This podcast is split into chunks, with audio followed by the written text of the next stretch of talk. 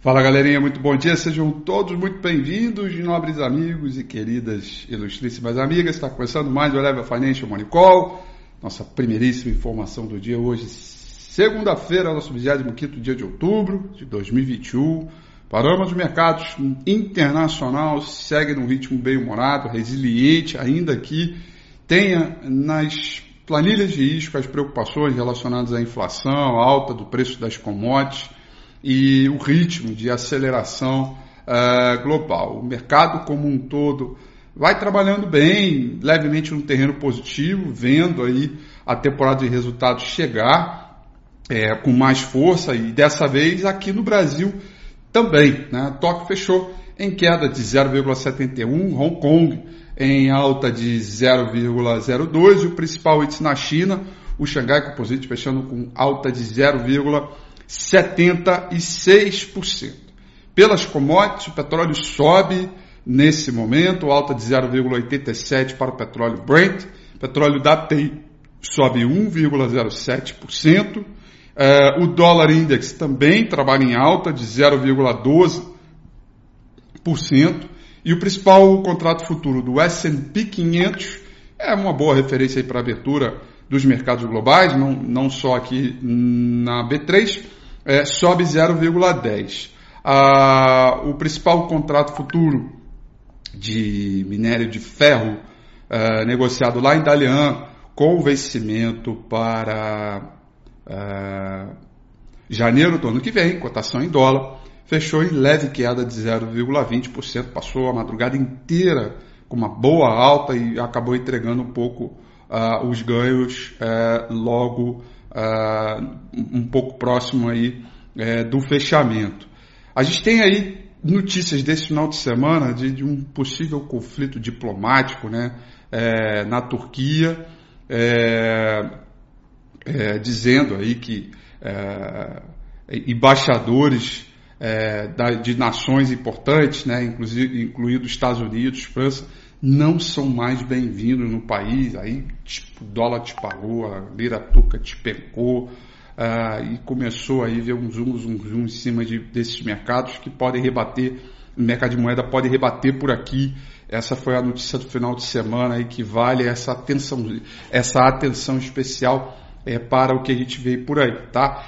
É uma semana que nós vamos ter é, reunião do Copom, uh, essa semana e reunião do Fed na outra semana. Né? Então, as discussões sobre taxa de juros é, vão ficar cada vez mais evidentes, sobretudo aqui no Brasil, em função do sell-off da última, segunda, da, da última semana.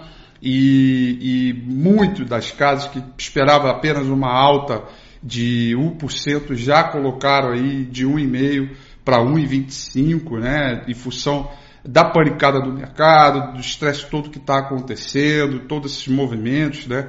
Então, apesar de ações globais permanecerem resilientes na semana, é, o preço dos alimentos, gargalos na cadeia de suplementos, inflação, de energia mais alto, a gente tem aí essa preocupação com elevação de taxas de juros e a fala do, do, do, do, do, do Guedes na última semana coloca a gente numa posição aí de, é, é, de resguardo, porque quando ele diz, olha, o Banco Central não pode ficar atrás da curva, né?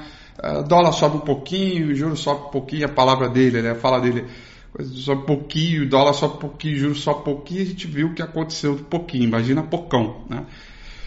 Então, é, é há uma percepção e reprecificação no mercado. Eu falei bastante sobre isso, pauta fiscal, comportamento de juro, câmbio e ação no mercado acionário, reflexo do sell-off da semana passada. Falei tudo isso ontem no domingo com o Rafi, que está imperdível, está é, muito bacana. Eu su super sugiro que vocês assistam. Quem não assistiu, assiste, que está muito legal, tá? Bolsas europeias operam perto da estabilidade, com leve alta, né? Todo mundo fazendo as avaliações que, que eu comentei há pouco. Londres sobe 0,38%, Paris leve queda de 0,20%, Frankfurt na Alemanha subindo 0,25% é, é, nesta manhã. Tá? É, agenda de hoje, galerinha.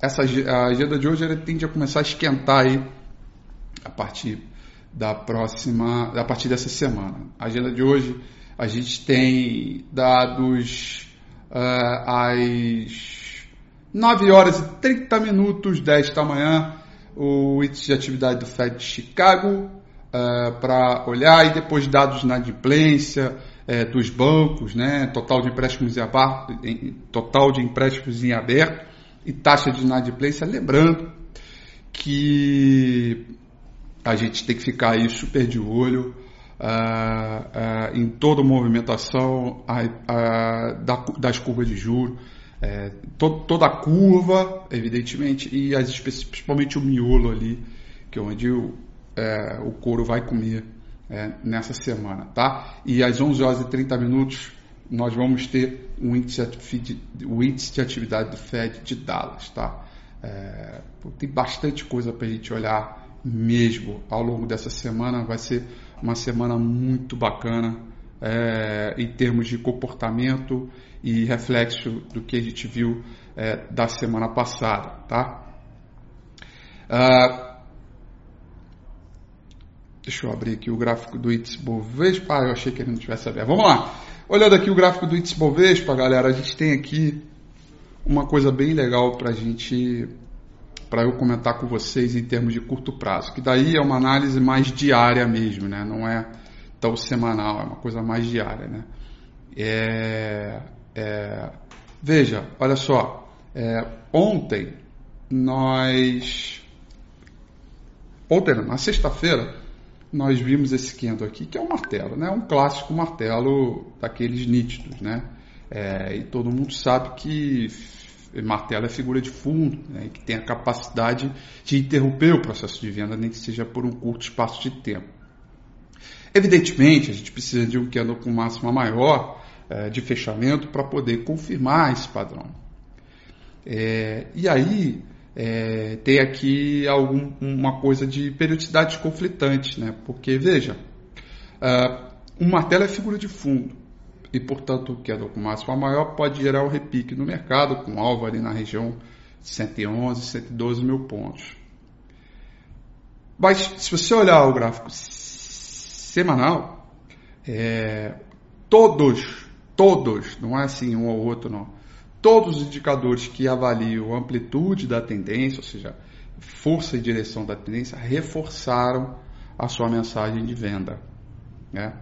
É, só que os indicadores, eles são reflexos do comportamento do preço, o preço vai na frente.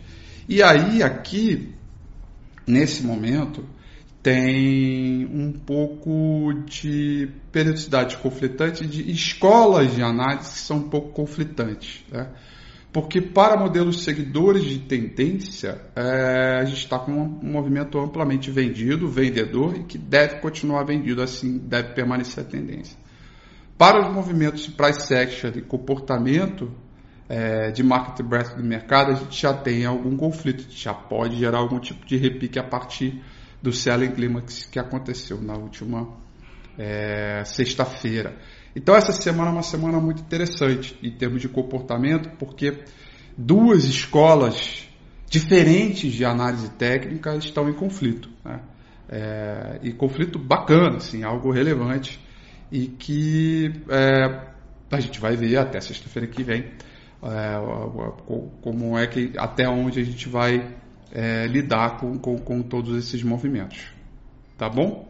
É, semana que vem é uma semana de feriado, né, na terça-feira que vem, e esta semana é uma semana de fechamento de mês. Né, então, vamos ter muito conflito, a volatilidade vai permanecer elevada. Tá? Então, a gente continua ainda com um ambiente é, de extrema vol, risco elevado, porém as oportunidades tão aderentes quanto ao risco nesse momento. É, para cima continua sendo repique, para baixo a tendência em função do movimento macro. E ainda acredito que ao longo dessa semana, não para hoje, mas ao longo dessa semana, a gente pode ter algum repique em função é, é, do, do, comportamento do mercado, né, que foi da semana passada, é, mas a gente precisa ficar super antenado ao tamanho e o ajuste de posição aderente a esta volatilidade que aí está. Tá bom? São essas, portanto, é, as nossas, é, é, nossas análises. Deixa eu dar um recado aqui para vocês. Olha só, é, sexta-feira eu não estou aí, tá? É, eu faço Call todos os dias, inclusive na quinta-feira, tá? Mas sexta-feira é, eu não estou aí, mas a Jéssica Feitosa fará o Morning Call no meu lugar, tá bom? Tanto na sexta-feira quanto na segunda-feira. Eu volto, eu vou voltar na quarta-feira. Então eu fico com a gente aqui com vocês até a próxima quinta-feira, tá bom?